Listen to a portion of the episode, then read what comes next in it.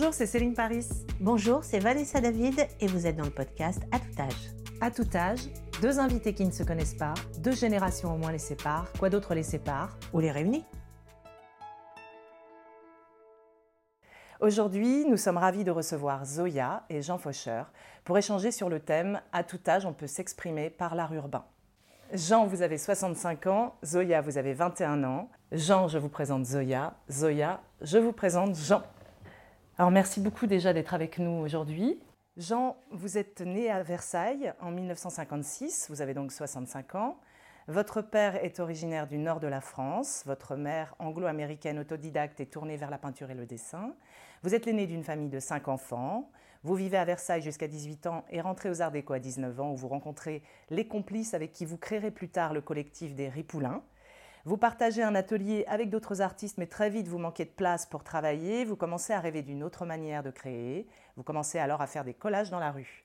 Après un passage par New York où vous côtoyez des artistes comme Keith Haring ou Futura 2000, vous rentrez en France. Vous avez également cofondé l'association Le Mur que vous avez présidée. Zoya, vous êtes née à Saint-Brieuc en 1999, vous avez 21 ans. Vous arrivez à Nantes en 2010, vous avez un frère qui a deux ans de plus que vous. Votre mère est tour à tour euh, documentaliste, professeure de russe et traductrice. Votre père travaille au ministère des Affaires étrangères et toute la famille donc va le suivre dans ses voyages en Biélorussie, en Afrique, aux Émirats arabes et puis à Nantes.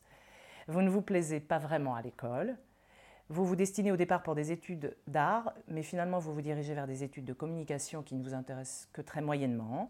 Donc vous commencez à décrocher et vous allez faire des choix qui vous écartent de votre premier chemin, mais qui vont vous permettre de découvrir le graphe. C'est aujourd'hui votre principale activité. Vous travaillez d'ailleurs avec la ville de Torcy et vous intervenez auprès d'enfants sur votre pratique. Est-ce que vous pouvez un petit peu nous raconter vos débuts? Qui commence?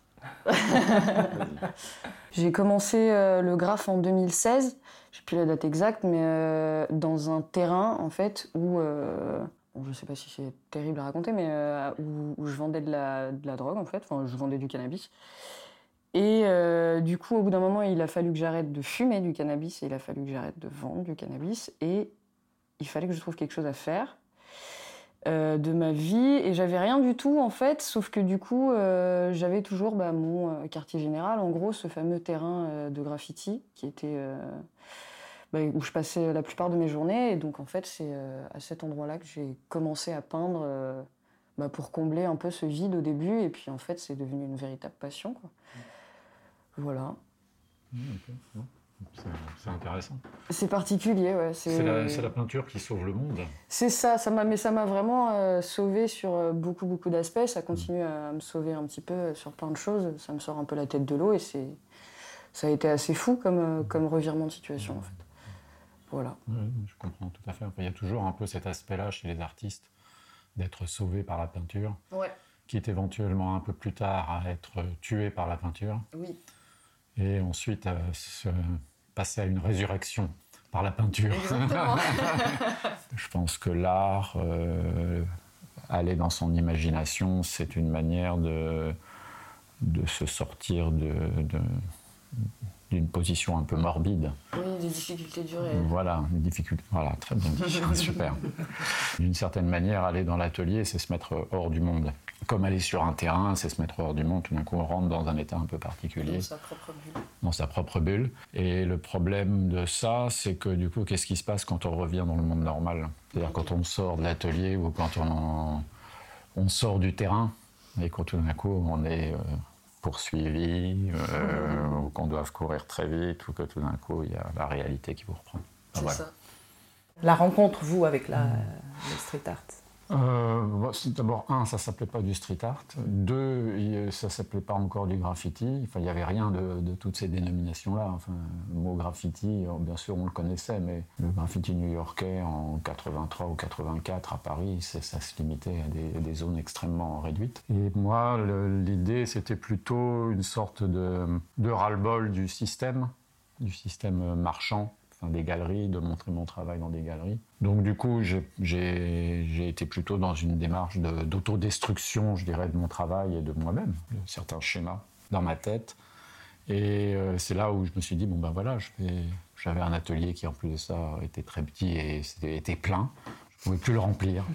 Donc euh, je me suis dit, si je continue à travailler, ben, il faut que ça s'auto-détruise au fur et à mesure. Et le fait de recouvrir des panneaux publicitaires de 3 mètres par 4, euh, voilà, dans une sorte de démarche comme ça, de palimpseste sans fin, c'était un petit peu ce qui m'a guidé au début dans, dans, cette manière de fonctionner. Et ça a été vraiment très intéressant parce que ça crée une grand, grande transformation artistique. Enfin, je veux dire, ce que vous gâchez, vous ne pouvez plus avoir une, nostalgie par rapport à ça. C'est gâché. Donc vous, regardez toujours dans, devant. Je sais pas si c'est comme ça pour vous aussi. Oui, bah, c'est ça. Une peinture, elle est faite euh, et puis on passe à la prochaine. Hein. Mais c'est mieux quand, quand, elle est détruite. C'est mieux quand elle est détruite, c'est vrai. Mm. C'est vrai que, par exemple, sur les terrains, j'ai du mal à me repasser moi-même.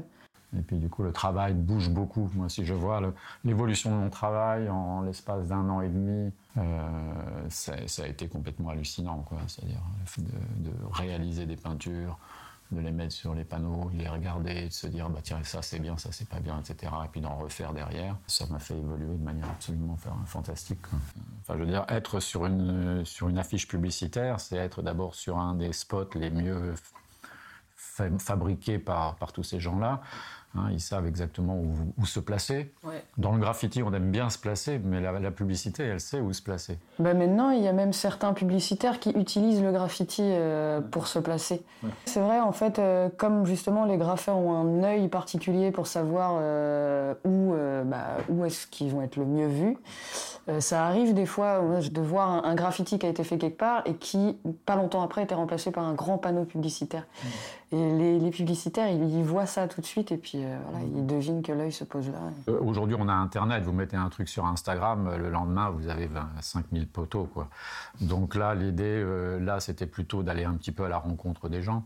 C'est vrai que ce que je faisais, je le faisais de manière illégale. Bon, c'était pas une atteinte extraordinaire à, à l'État, mais bon, disons qu'on quand on collait, on collait vite mais en même temps, ça m'intéressait d'avoir tout d'un coup des réactions. Donc je mettais mon numéro de téléphone, ce qui m'a permis de rentrer en contact avec pas mal de, avec des journalistes, avec euh, des passants, avec des voisins du truc qui m'invitaient le soir à venir prendre un, apéro pour voir ma peinture de, leur balcon.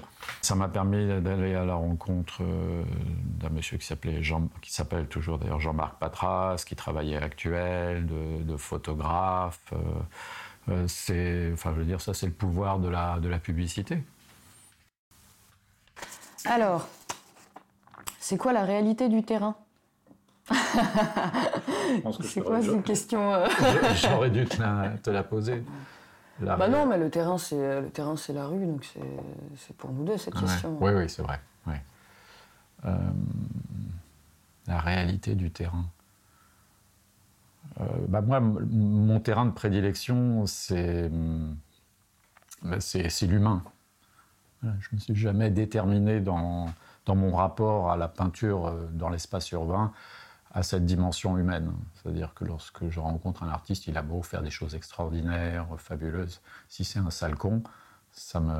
Complètement, je rejoins énormément sur ce point-là. Donc ça, moi, j'ai besoin d'avoir une relation euh, humaine forte, ou, forte ou pas forte. C'est-à-dire voilà, quelque chose, enfin, je sais pas, qui interroge. Enfin voilà, on est en face d'êtres humains et, ce milieu, en plus de ça, est un milieu qui est, qui est très riche. Ton expérience, tu vois, ce que tu racontais avec beaucoup de franchise, elle est, elle est, elle est peu commune.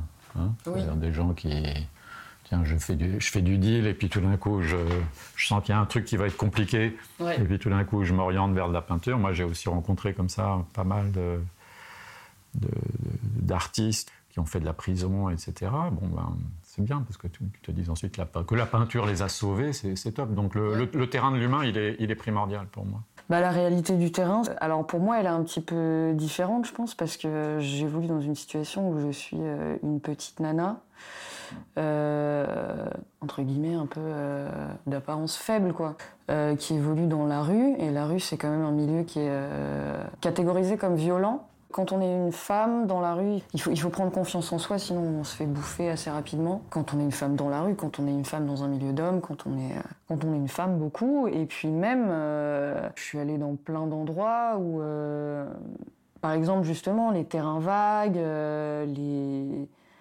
je sais pas, à certains endroits, les banlieues, euh, même des endroits la nuit, euh, des, choses qui peuvent être assez euh, finalement vues comme dangereuses et moi euh, qui, me, qui me passionne, entre guillemets. J'ai jamais vu cet aspect de danger dans la rue, dans le terrain, mais je sais qu'il est là, je sais qu'il est présent.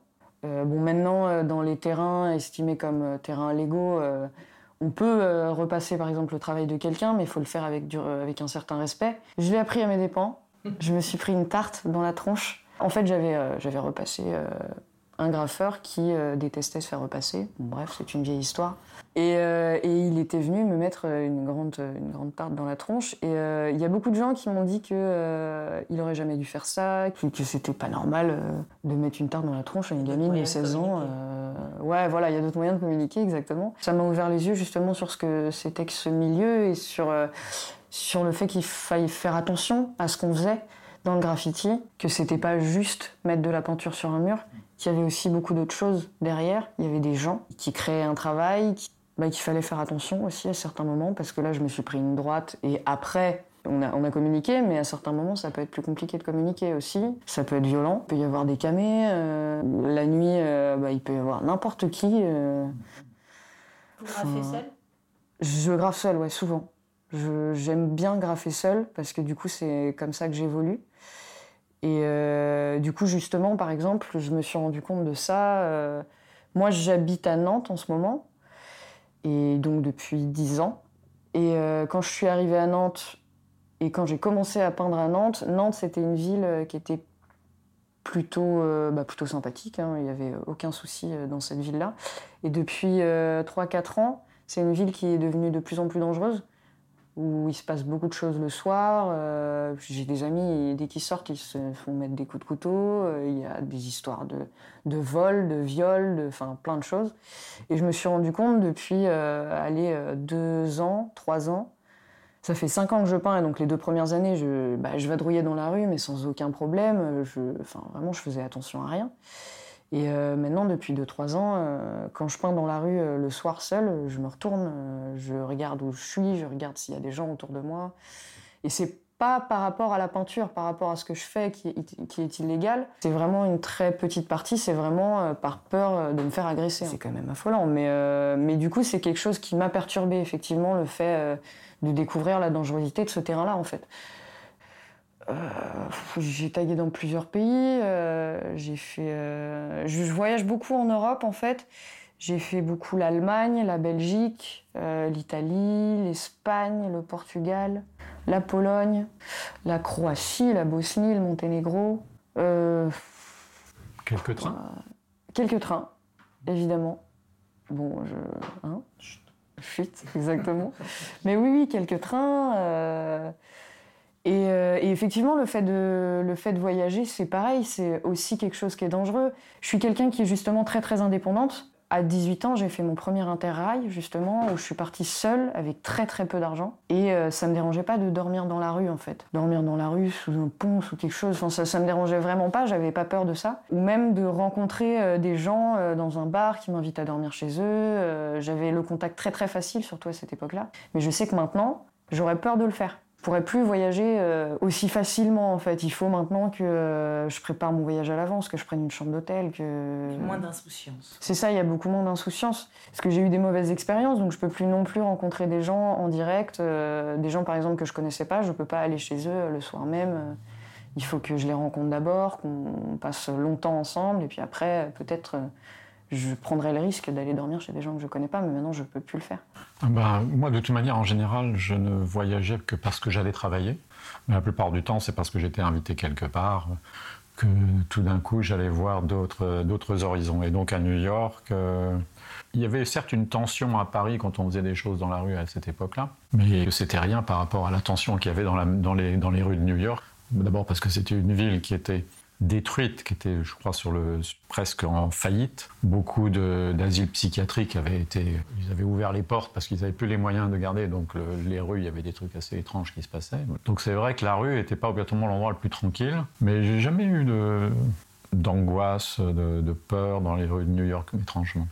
Euh, au début des années 2000, c'est qu'on a commencé à, à coller avec, avec des amis peintres plusieurs dizaines de peintures comme ça sur les panneaux publicitaires à l'époque à Paris. Et à un moment donné, je collais une affiche de, de Willis, qui était un, gros tagger, je ne pense pas que vous le connaissez.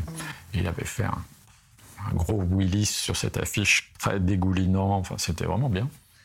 Et on a commencé à coller ça, et à ce moment-là, il y a une bagnole de la BAC qui est arrivée. Bien, on sort, et puis voilà, commence à me dire bonjour monsieur, qu'est-ce que vous faites bon, et là j'ai dû citer au moins 15 fois le mot art en deux minutes. Je dis bon, nous faisons de l'art, nous commandons des trucs, blablabla. L'artiste en question, le Willis, je le voyais s'éloigner du panneau publicitaire parce que il était, il avait quelques soucis avec la police, donc il ne voulait pas qu'il y en ait d'autres. Et donc, voilà, j'explique au flic, ben voilà, nous faisons de l'art, voilà, c'est un truc, blabla, et puis il y en a d'autres autre part, et tout, et tout, ça, ça, Il ah, très bien, très bien. écoutez, bonne continuation, monsieur, et puis euh, continuez, c'est très bien, etc. Ils sont repartis. C'est drôle. Mais bon, ça se passe pas toujours comme ça. Ça se passe pas toujours comme ça. Ne, ne, protège pas bah, toujours. ouais, mais c'est intéressant parce qu'il quand même, malgré tout, il arrête. Il stoppe quelque chose. Vous dites graphe, graffiti, tag. Tout d'un coup, il y a les gros yeux. Ça. Et, vous mettez art, et là, tout d'un coup, il y, il y a, un truc où les gens se disent est-ce qu'on va pouvoir. Qu'est-ce qu'on fait avec non, ça c'est vrai. C'est la, la, magie du mot. Hein. Oui, oui, c'est sûr. Et puis ça dépend sur quel Je veux dire, si quelqu'un d'un culte, euh, vous allez dire le mot art et tout d'un coup. Ils le euh, connaissent, ce mot. Ouais, ils le connaissent quand même, quoi. Et même s'ils ne le pratiquent pas, ils le connaissent. Quelles sont les rencontres qui ont été déterminantes dans votre parcours? Ouf. Il y en a eu tellement. Il y en a eu tellement. Toutes les rencontres ont été déterminantes finalement. Parce que toutes les rencontres apportent quelque chose. Après, je dirais que il y a eu des rencontres qui ont été déterminantes, mais au début, euh, des gens qui m'ont fait évoluer euh, vraiment, euh, des gens que j'appelle maintenant entre guillemets mes tontons, qui sont qui sont qui ont été qui ont été présents pour moi vraiment au début en fait et qui m'ont appris certaines choses. Je me souviens d'un graffeur qui s'appelle Q2 qui m'avait dit que que mes lignes droites n'étaient pas droites et qu'il fallait que je m'entraîne à faire des lignes droites. Il m'avait montré comment m'entraîner, il m'avait fait faire quelques traits comme ça. Et je me souviens qu'après cette rencontre-là, j'avais fait des murs entiers où je faisais que des traits avant de peindre. Euh, et, ça, je m'en souviens. Et puis maintenant, euh, c'est quelque chose qu'on me dit, c'est que mes traits sont extrêmement propres. Et je me, souviendrai toujours de ça parce que c'est lui qui m'a appris, appris à faire ça. Il euh, y a eu des gens qui m'ont aidé. Euh, par exemple, là, je travaille à Torcy en ce moment euh, et je, bah, travaille autour du graffiti dans une association qui s'appelle ACDZ. Et bah, le président de cette association, Kevin Mousni, c'est quelqu'un aussi qui d'abord m'a pris un peu sous son aile et qui, qui m'a donné la possibilité en fait d'évoluer avec le graffiti. Donc ça, c'est quelque chose de vraiment déterminant aussi. Dans ce milieu-là, euh, on rencontre énormément de monde tout le temps. Euh, on a tout le temps beaucoup de choses à apprendre parce qu'effectivement, tout le monde a, une histoire différente, tout le monde a une vie différente, tout le monde a une manière de voir les choses qui est très différente aussi. J'ai besoin de renouveau en permanence parce que du coup, c'est ça qui me fait évoluer. Donc c'est. Et vous, Jean?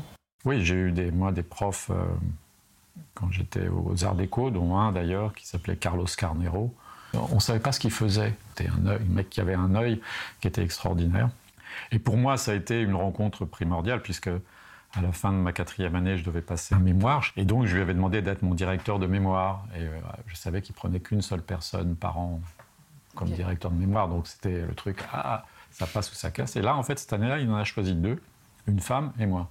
Et quelques mois après, il nous annonçait qu'il avait un cancer du poumon et euh, il en meurt au mois de juin. Et moi, je passe mon, mémoire au mois de juillet, que j'ai bien sûr avec euh, les félicitations du jury, parce qu'il ne pouvait pas faire moins de toute manière, vu les circonstances. Là, je raconte de quelque chose d'assez personnel, mais c'est. Euh, sa, femme m'a appelé en me disant bah, écoutez, voilà, Jean, Carlos vous a laissé quelque chose. Et en fait, ce qu'il m'avait laissé, c'était son nécessaire de peinture et son nécessaire de gravure. Oh, ça c'est touchant. une fois que vous avez eu ça, ça met le niveau un peu haut. Quoi. Euh, il y a aussi Gérard Zloty-Camien, qui est un peintre que j'adore et qui est un peu pour moi le, grand-père de, tout ce mouvement en France. Euh, il y a Tony Chafrazi aussi. C'est quand même lui qui a tagué le Guernica en 1974 avec une phrase où il avait marqué Kill Lies All et ensuite qui est devenu le galeriste de Keith Haring, de Basquiat, de Futura 2000, enfin de toute cette génération-là. Il a tagué le Guernica de Picasso au... euh, Au, au- au MoMA, Ouais, ouais, au, musée d'art moderne de, de New York.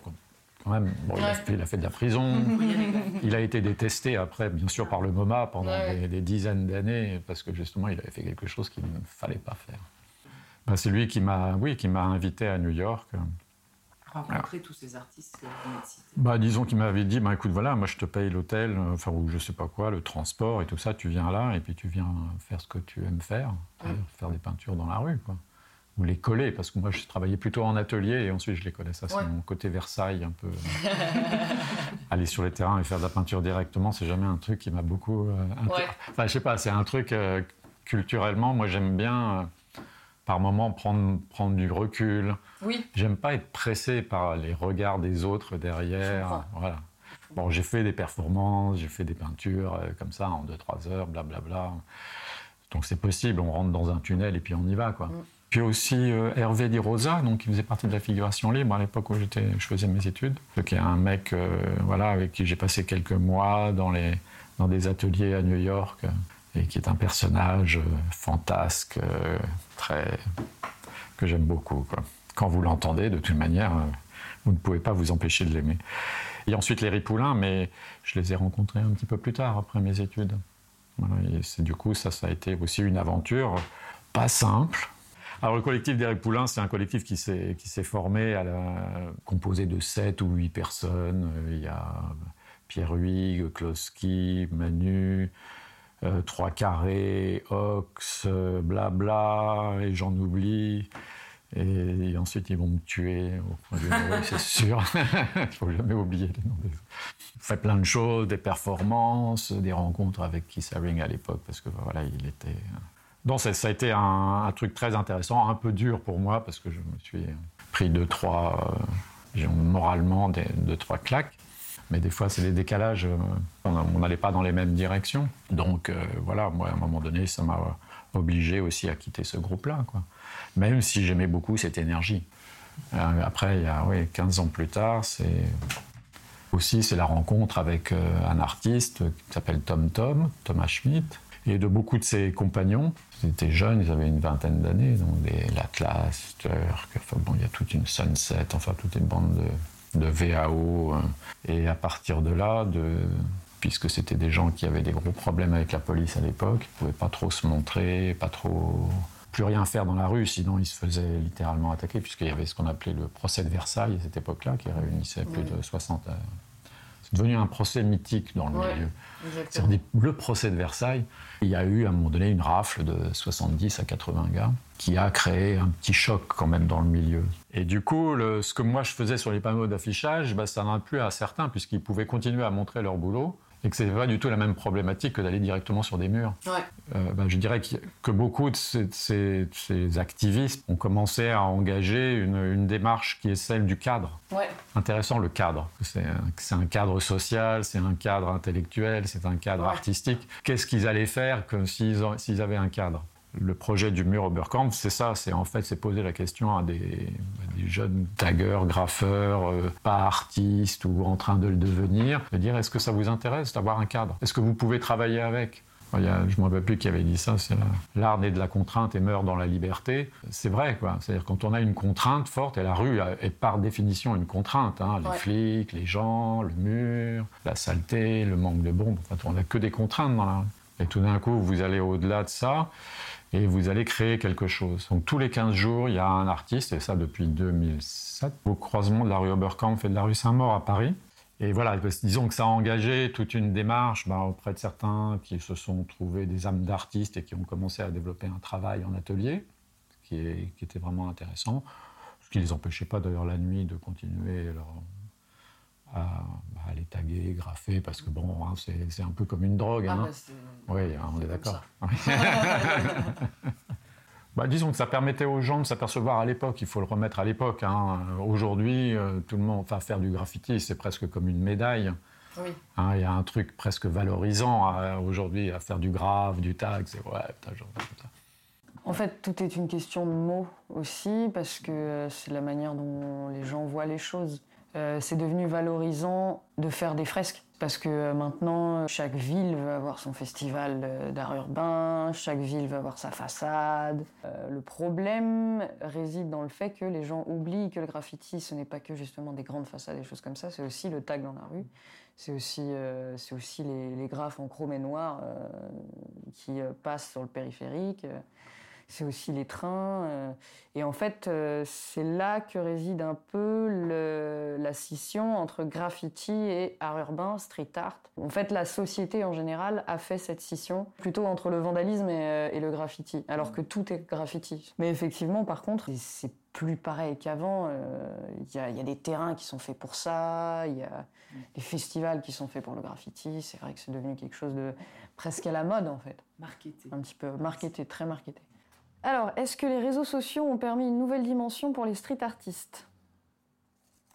Ce qui s'est passé euh, à la fin des années 90, au début, au début des années 2000 avec Internet, c'est sûr que si on avait eu Internet dans les années 80, là, je veux dire, aujourd'hui, j'aurais ma Rolls garée en bas, quoi.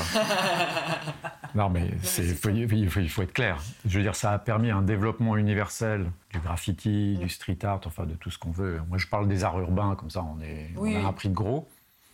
Et c'est vrai que ça a permis comme ça de, d'un développement incroyable. Et aussi, comme il n'y avait pas du tout de reconnaissance des institutions justement sur, euh, sur, cette, sur ces formes-là, qu'elles soient hyper vandales ou qu'elles soient même plus reconnues. Enfin, je veux dire, à l'époque, au fin des années 90, 2000, je veux dire, on avait l'impression de marcher dans une merde hein, euh, quand on avait fait du street art. C'est que ça sentait mauvais quand vous rentriez dans une galerie. Personne ne vous regardait. J'emploie un peu cette expression parce qu'elle est un peu forte et un peu violente, mais c'est ça, quoi.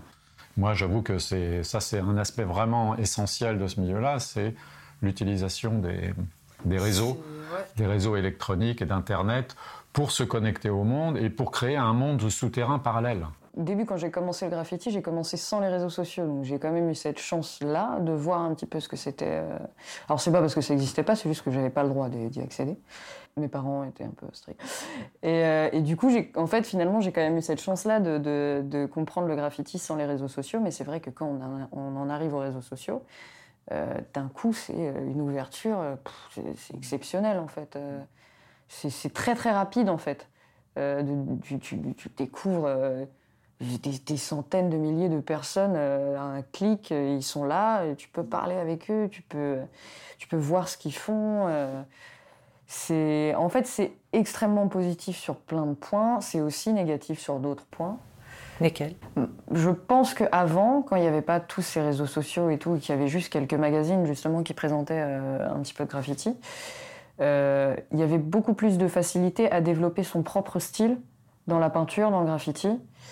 Euh, que maintenant, euh, on est tellement influencé par plein de choses que développer son propre style, même inconsciemment, on va être forcément influencé par euh, un tel, un tel, un tel, un tel machin. Et c'est très dur de sortir de cette uniformisation. C'est une histoire de choix. Hein. On peut aussi, là aujourd'hui, je pense que le, le choix de l'artiste, il est aussi de couper.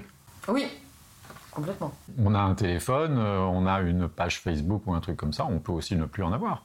Ouais, c'est ça ce serait intéressant de voir en effet comment on va développer son propre travail quand pendant, par exemple, pendant six mois, on est coupé des images des autres. Quoi. Ouais, c'est sûr. Le graffiti est-il le vilain petit canard de l'art urbain? Mais tout est une question de mots. Enfin, le vrai graffiti a perdu sa dénomination et c'est devenu du vandalisme. Faire euh, un graffiti euh, très très élaboré sur un mur euh, qui est légal, entre guillemets, euh, avec des belles couleurs, des beaux décors, des choses comme ça, ça va plaire aux gens. Mais si euh, on fait ce même graffiti plus rapidement dans la rue, sur, je sais pas, une cabane de chantier ou un train, quelque chose comme ça, ça va être du vandalisme, alors que c'est la même chose en fait. Moi, ma, vision par rapport au graffiti, elle est, vraiment un peu à contre-courant de, cette question. C'est que pour moi, si, le graffiti demain disparaissait, je pense que c'est tout l'art urbain qui, qui s'effondre. Ouais.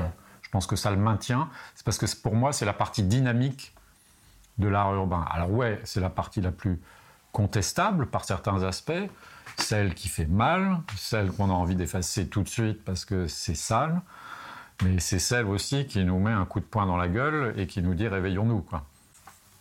Pourquoi c'est important de se réapproprier l'espace public? Ah, Oh, l'espace public est, je dirais, aujourd'hui un des rares espaces où, une certaine liberté peut encore exister. Donc, euh, et puis c'est quand même le lieu où, je dirais, les interactions sont gratuites. Vous n'êtes pas obligé de vous retrouver dans un théâtre, où vous allez payer des entrées, ou un cinéma, ou une exposition. Enfin, il n'y a pas de porte à franchir pour se retrouver. Donc l'espace urbain, là, on rend compte, c'est un espace qui est essentiel pour moi. Mais du coup, l'espace public, il est à tout le monde? Bah, il est public. Il est à tout le monde, bien sûr. Il faut prendre le pouvoir. L'État, la, la- publicité, les commerces ont déjà pris le pouvoir sur, euh, l'espace public. Les, citoyens sont en droit de reprendre ce pouvoir ou de, de le partager avec qui ils veulent, mais de pas en être exclus.